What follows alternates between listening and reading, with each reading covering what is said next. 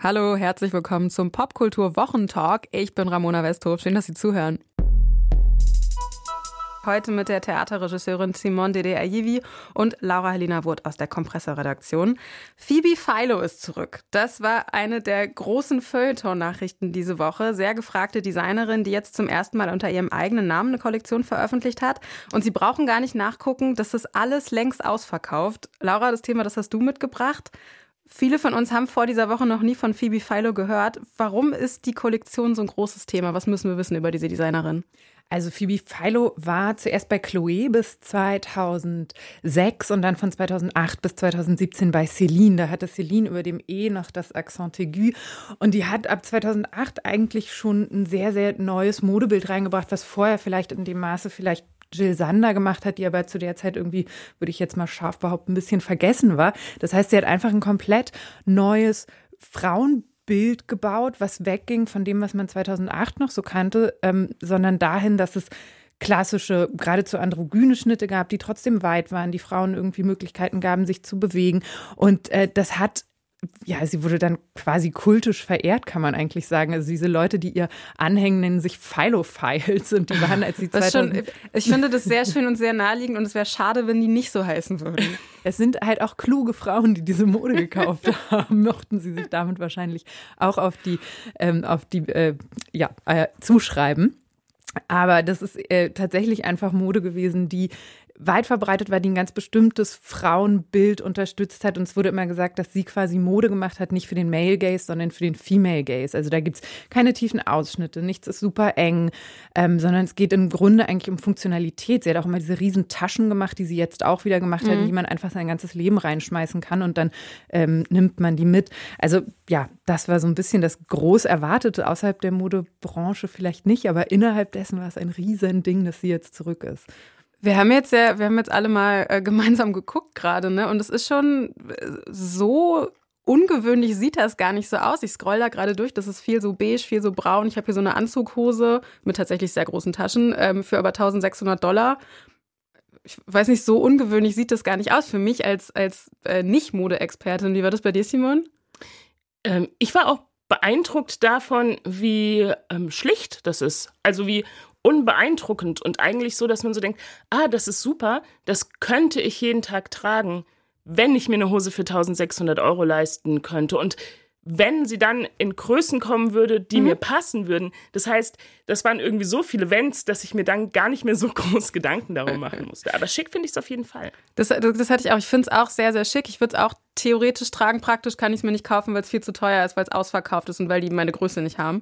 ähm, das, es gehört aber auch ein bisschen dazu, oder? Das ist doch Mode, die besprochen wird und nicht getragen wird, oder? Genau, das ist äh, das, was man vielleicht oder was ich vielleicht ganz gerne spekulative Mode nennen würde, weil zum Beispiel es gibt einen Mantel in diesem neuen, sie nennt es nicht Drop oder Kollektion, sie nennt es Edit. Das ist jetzt Edit 1 und es sollen mm. zwei davon im Jahr rauskommen. Das heißt, sie entzieht sich damit auch dieser Logik der großen Modehäuser zu sagen, wir machen ähm, diese Runway-Shows und halten uns eben an diesen Kalender, diesen eingefleischten äh, Mode- und Fashion-Kalender, wo wir riesige Shows machen, dem entzieht sie sich und sagt, sie verkauft die Sachen eben über ihren äh, Shop und eben in diesem ersten Edit war jetzt ein Mantel, da sieht man ein bisschen wahrscheinlich aus, wenn man den trägt wie Bibo aus der Sesamstraße, aber irgendwie aber macht es natürlich als Eisbär. Aber es macht natürlich auch also wahrscheinlich großen Spaß, den zu tragen. Spekulativ ist der deswegen, weil es ihn nicht gibt. Man kann ihn nur auf Anfrage äh, erfährt man den Preis und auf Anfrage wird einem dann halt gesagt, wie teuer der ist und dann wird der halt hergestellt. Und so ist es ja mit vielen Teilen. Die sind alle fast schon ausverkauft, weil es nur eine sehr begrenzte Anzahl gibt. Wie viele wissen wir nicht? Vielleicht zehn. Dann ist irgendwie klar, dass relativ schnell weg ist. Aber dadurch geht es eher darum zu sagen ähm, wir machen was sehr Kleines, was sehr Begrenztes, was wirklich nur eine ganz kleine Anzahl von Leuten irgendwie tragen kann und vielleicht auch will. Also weil ja, diese Sachen sehen alle irgendwie ganz schlicht und irgendwie schick aus, aber dann gibt es zum Beispiel eine Hose, die hat einen Reißverschluss hinten, den man von unten bis hoch zum Po aufziehen kann wenn man jetzt irgendwo steht und jemand sich einen schlechten Scherz erlauben will, dann, naja, gut. Also, das ist schon alles doch irgendwie auch immer mit einem Witz durchzogen. Und das hat aber doch auch, ähm, man geht davon aus, dass das modemäßig Einfluss haben wird, oder? Dass das irgendwie sich auf andere Kollektionen auswirkt, dass sich das auch auf Fast-Fashion-Häuser auswirken wird, dass zum Beispiel die nächste Zara-Kollektion eventuell ein bisschen so aussehen wird. Oder? Das geistert ja tatsächlich komplett äh, durch die sozialen Medien, die sich so ein bisschen in dieser Fashion-Bubble bewegen. Nämlich da werden dann so, werden Katzen an Schreibtischen, die hektisch mit äh, Bleistiften rattern, schon gemeint. Man sagt, das Zara-Team, was gerade dabei ist, die Philo-Kollektion zu kopieren.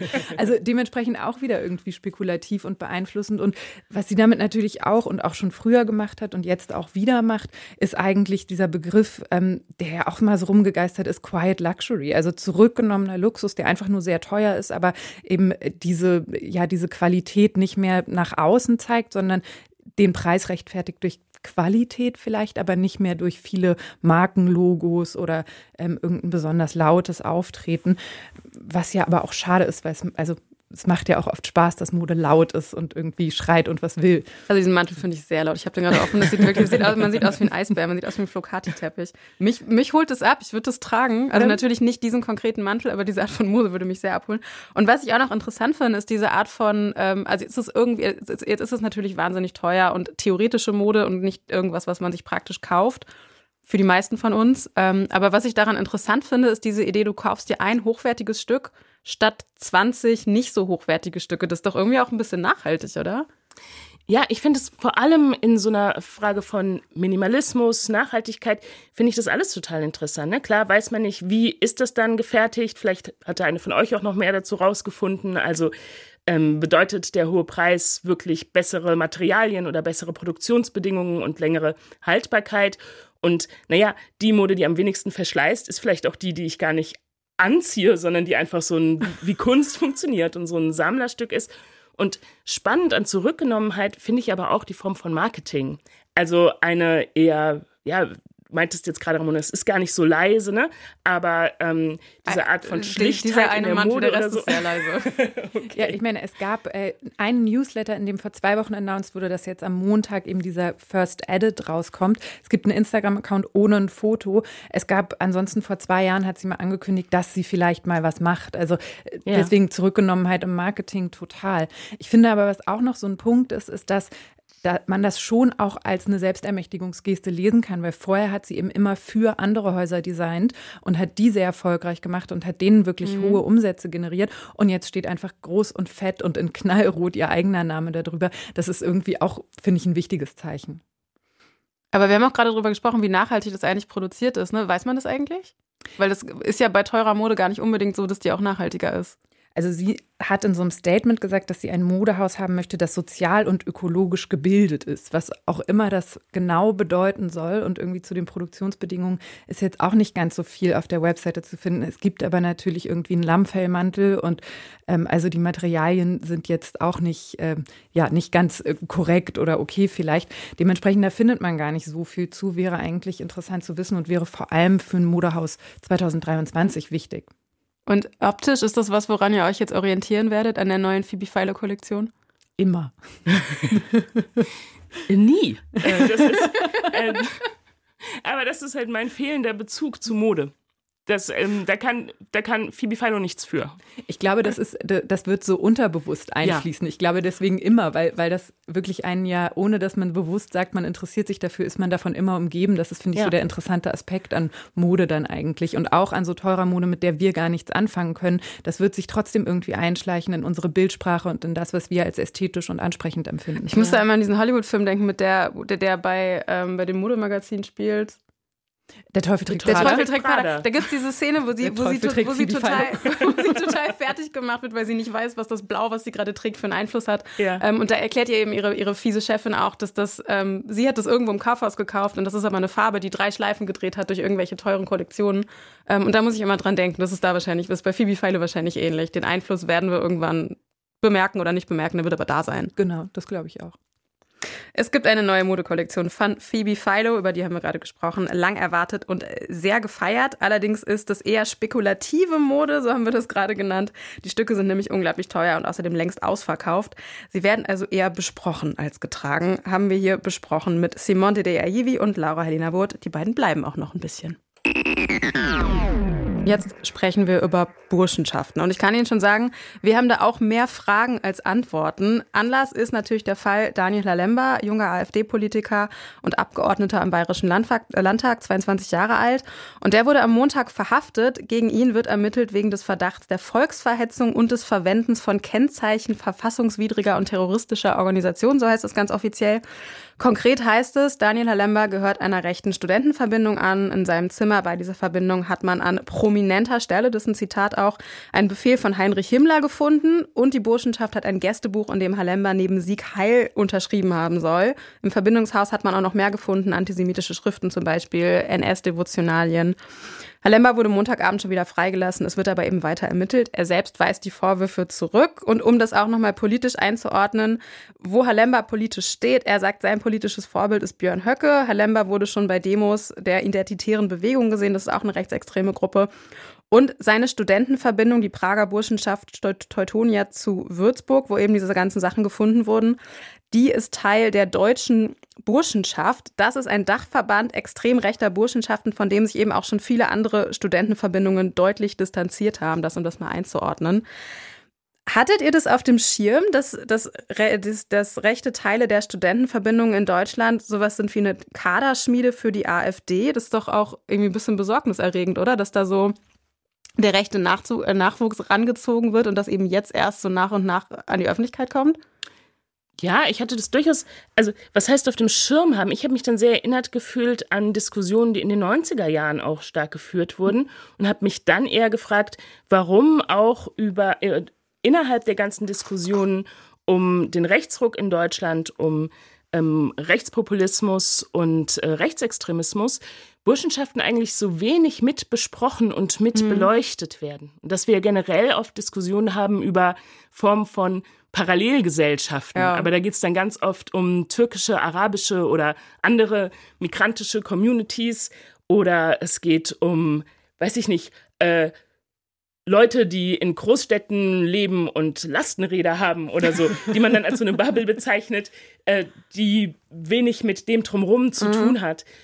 Und ähm, sich aber nochmal klar zu machen, dass es so konservative und rechte Kaderschmieden gibt, mhm. wo Leute auch ja sehr jung, wahrscheinlich klar mit einem bestimmten Anliegen schon dahin kommen, aber weiter politisiert, radikalisiert werden und die dann auch so eine ähm, Gemeinschaft bilden, in der so Jobs untereinander mhm. verteilt werden und so. Das ist eigentlich was sehr Bedenkliches, wo wir auch weiter ein Auge drauf werfen sollten. Ich hatte das tatsächlich einfach gar nicht mehr so richtig auf dem Schirm, dass Burschenschaften überhaupt noch so ein äh, Ding sind, ehrlich gesagt, weil das kommt einem ja in allem, was da so gemacht wird und in allem, was da so vermittelt wird, so dermaßen aus der Zeit gefallen vor. Mhm, also ja. ein Männerbund. Ja, ähm, das der, der 19. fechtet Jahrhundert und das gilt auch, gilt auch, das gilt nicht für alle, ne? aber einige ja. fechten, ähm, einige, ein kleiner Teil sind deutlich rechtsextrem, der Rest ist zumindest in großen Teilen konservativ. Ich finde es auch total befremdlich, dass man sich da als Männer zusammentut und irgendwie ich, hast, du hast dir den Instagram-Account auch angeguckt von dieser Burschenschaft, ne? Es gibt so diese, diese Bilder, wo ein ausgestopfter Fuchs eine Mütze aufhat, so eine Burschenschaftsmütze. Und ich finde, das spricht so sehr für diese Art von Männerbünden, dieses absurde, deutschtümelige, ja, und es gibt eben auch zum Beispiel einen, da gibt es einen, ähm, einen, Kerzenhalter, wo eben dann in der Deutschlandflagge so drei Kerzen äh, eingebracht sind und so. Also auch irgendwie geradezu fast ein bisschen albern, hat man so ja. das Gefühl, wenn es halt nicht so, nicht so ernst wäre. Und es geht natürlich irgendwie über so eine, so ein, das Gefühl von Gemeinschaft eigentlich. Ne? Da sind Leute, die gehen mit 18 zum Studium, denen wird gesagt, du kannst dir für 200 Euro ein tolles Zimmer haben, in einer tollen mhm. Lage, in einer tollen Villa dann stellt man das vielleicht erstmal so nicht in Frage. Deswegen stimme ich dir total zu, zu sagen, das muss man sich eigentlich nochmal ganz genauer angucken, weil ja, wenn da so ein 18-Jähriger kommt und irgendwie denkt, Mensch, das ist doch eigentlich alles ganz nett hier, es sind jetzt ja. meine Freunde, ich bin eigentlich verloren und die machen einem ein Angebot, was erstmal ja irgendwie ganz attraktiv auch aussieht. Also da werden ja auch so, also deutsche Tugenden hochgehalten, Fleiß, Disziplin, Ehrgeiz, da lässt sich ja so erstmal gar nichts gegen sagen, ne? Und ich bin mir auch sicher, dass, also ich glaube nicht, dass alle da zufällig reingeraten. Ne? Ich glaube schon, dass, glaub ähm, nein, dass, nein. Der, dass der politische Aspekt, wie auch immer der aussehen mag bei den verschiedenen Burschenschaften, ne? da gibt's ja auch ein Spektrum, aber dass der politische Aspekt schon auch eine große Rolle für, mhm. spielt und nicht nur günstige Wohnungen. Weil ich weiß noch, dass ich diese Ausschreibung auch gesehen habe.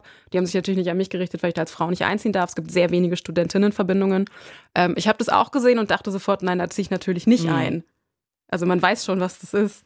Ja, klar, aber trotzdem ist ja dieses, ne, ich glaube, deswegen komme ich auch so mit meinem ähm, mit meinen Bubbles und Parallelgesellschaftsbegriff, dass du vielleicht mit einem gar nicht so gefestigten Weltbild zumindest dahin kommst. Oder vielleicht ist es das auch schon, ne? Klar, viele mhm. Menschen politisieren sich eigentlich in ihrer Schulzeit, in ihrer Pubertät, mhm. formen sich so gewisse Werte und bringen die natürlich auch vorher schon von zu Hause aus den Familien mit.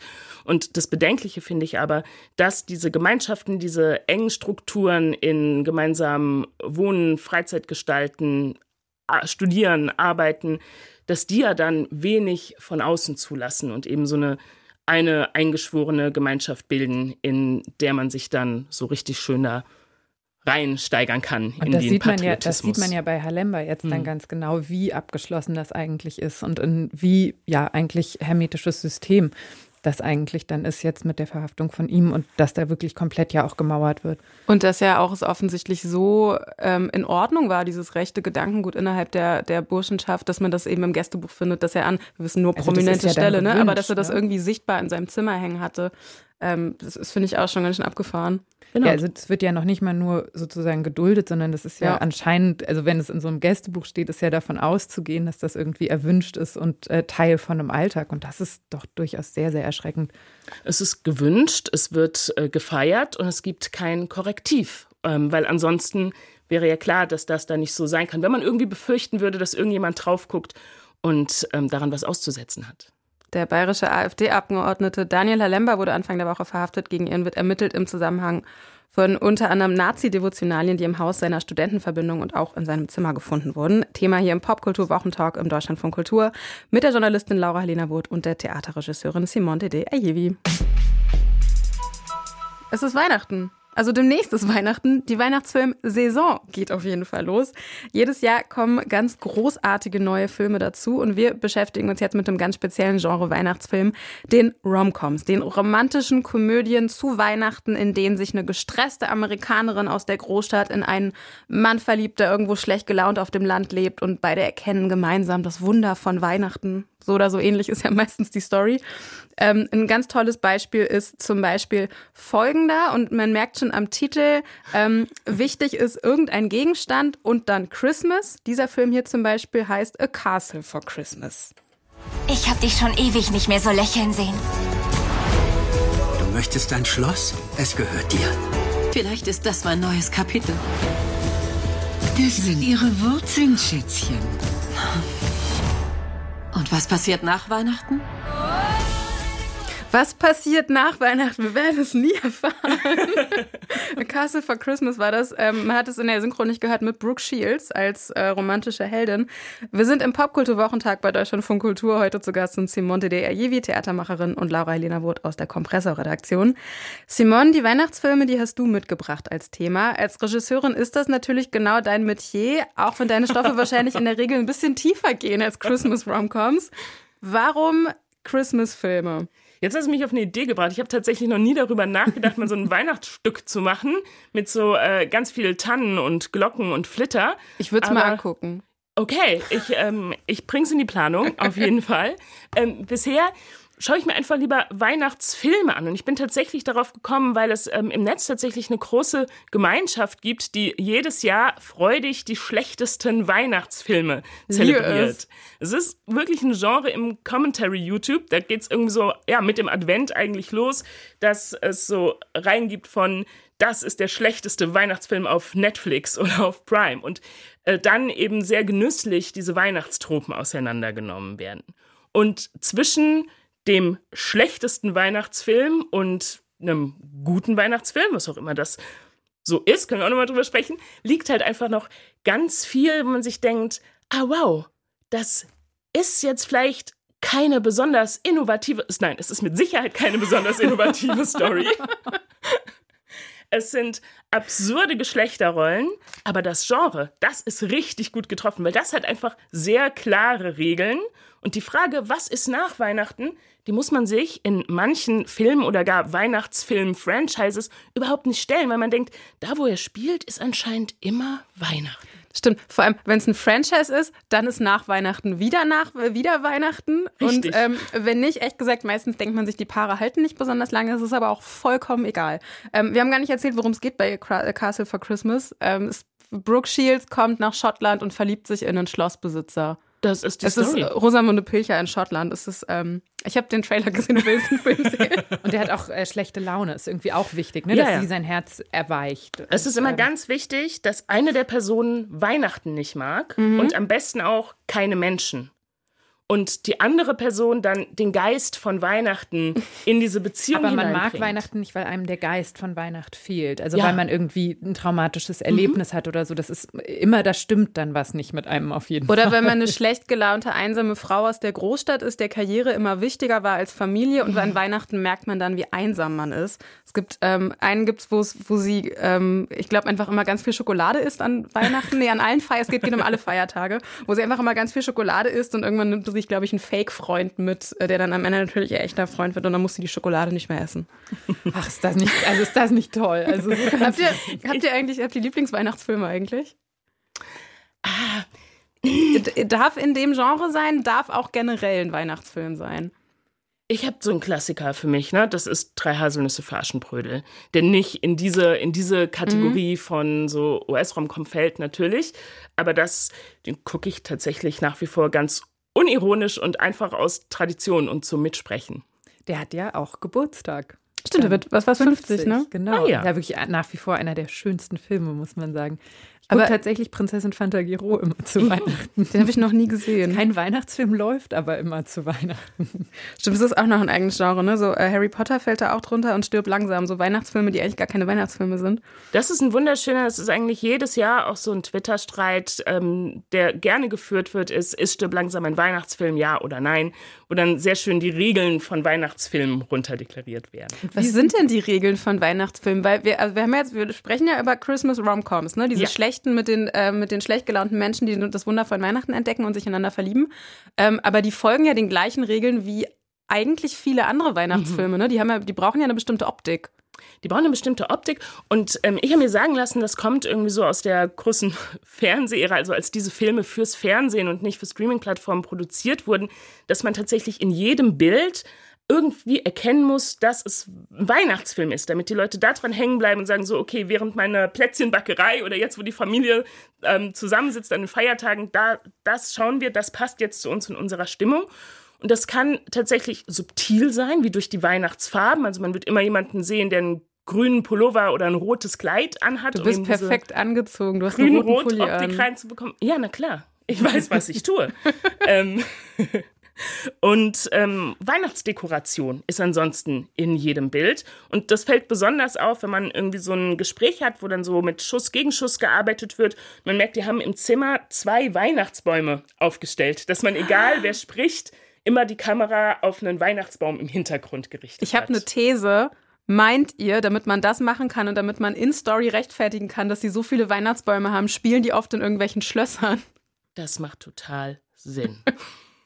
Ich, äh, es ist totaler Blödsinn. Ich finde, das ist eine gute These. Ja, Schlösser, Ähm, große Hallen, Kaufhäuser. Ja. Stimmt, Kaufhäuser. Man braucht viel Platz für viele Es gibt Bäume. ja auch dieses grandiose Sub- Subgenre von Weihnachtsfilmen, die in ausgedachten europäischen Ländern spielen.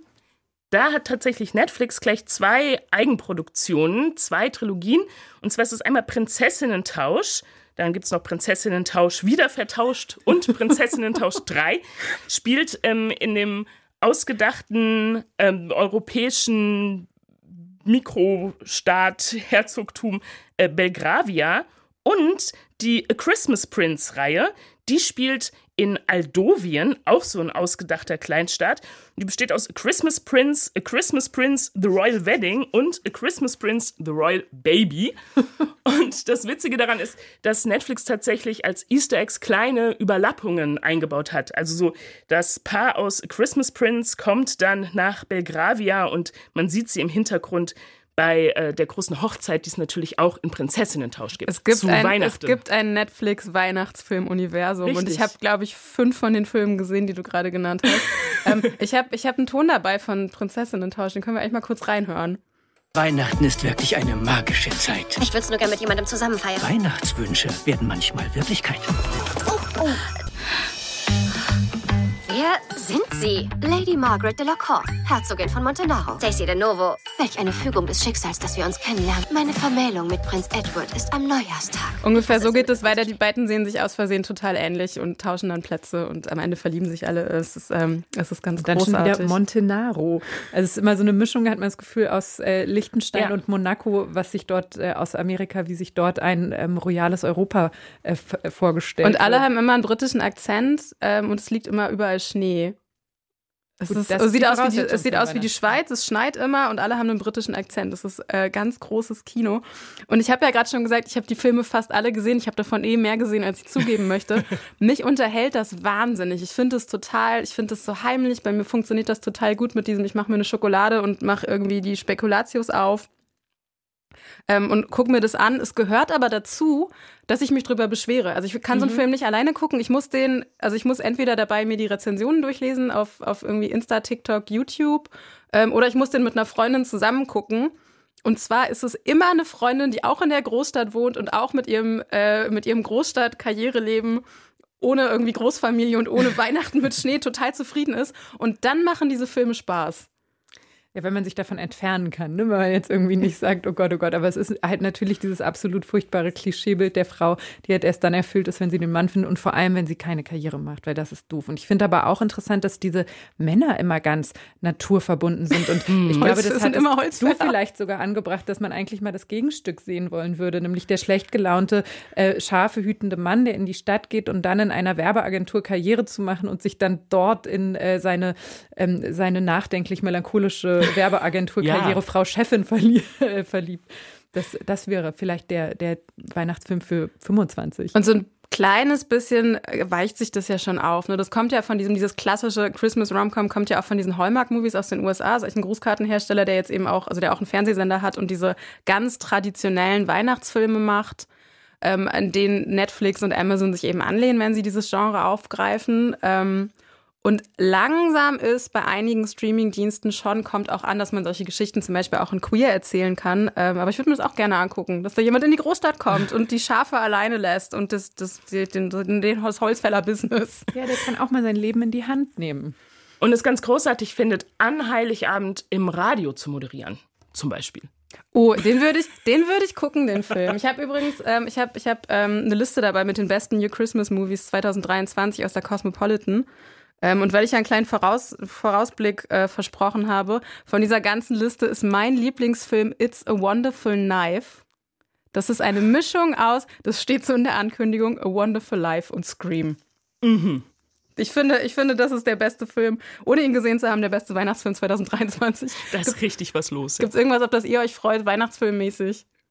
Äh, da war noch der andere auf der Liste, der neue mit Meg Ryan und David Duchovny, zwei Ex-Partner, die am Flughafen sitzen, beide ihren Flug verpasst haben, beziehungsweise der Flug wurde gecancelt wegen eines Schneesturms, Schnee, ähm, und dann höchstwahrscheinlich davon ist auszugehen, wieder zueinander finden. Ähm, das ist natürlich irgendwie auch total zeitgeistig, weil viele Leute viel Zeit an Flughäfen verbringen, weil Flüge gecancelt werden. Das ist irgendwie ganz aktuell. Auf der anderen Seite, wenn man sich den Planeten anguckt, dass es so sehr schneit, dass man nicht mehr fahren kann, ähm, dass man nicht mehr fliegen kann, das wird, ähm, naja, wer weiß, wie oft uns das noch passiert. Ja, ich habe den auch auf meiner Liste und zwar, weil das einfach ältere Protagonistinnen sind. Und ähm, weil da eine Scheidungsgeschichte davor ist und es jetzt nicht darum geht, wie, also wir haben in diesen meisten Weihnachtsromcoms, wie in allen anderen Romcoms auch, äh, so Anfang 20-Jährige, die dann irgendwann wen so kennenlernen und dann wird so Familie. Und das finde ich natürlich total schön, dass da irgendwie ältere Leute involviert sind. Das ist auch so bei A Castle for Christmas. Brooke Shields ist äh, Bestseller-Autorin und frisch geschieden Das und lernt eben diesen älteren Schlossherrn kennen. Da schließt sich der Kreis. Simone Dede, Aivi, Theaterregisseurin, unter anderem läuft von ihr gerade Identity am Deutschen Theater, war heute unser Gast hier im Kompressor Casual Friday im Deutschlandfunk Kultur und außerdem Laura Helena Wurth, Kunstexpertin aus der Kompressor-Redaktion. Wunderschön, dass ihr beide da wart. Dankeschön. Danke. Das war's mit dem Kompressor-Podcast für heute. Ich bin Ramona Westhof. Freue mich, dass Sie zugehört haben. Und wenn Ihnen gefällt, was Sie hören, dann dürfen Sie uns sehr gerne bewerten und oder abonnieren. Sie finden uns zum Beispiel in der Deutschlandfunk Audiothek App und wir würden uns tatsächlich über alles davon sehr, sehr freuen. Die nächste Ausgabe Kompressor Podcast, die gibt's Montag. Ciao.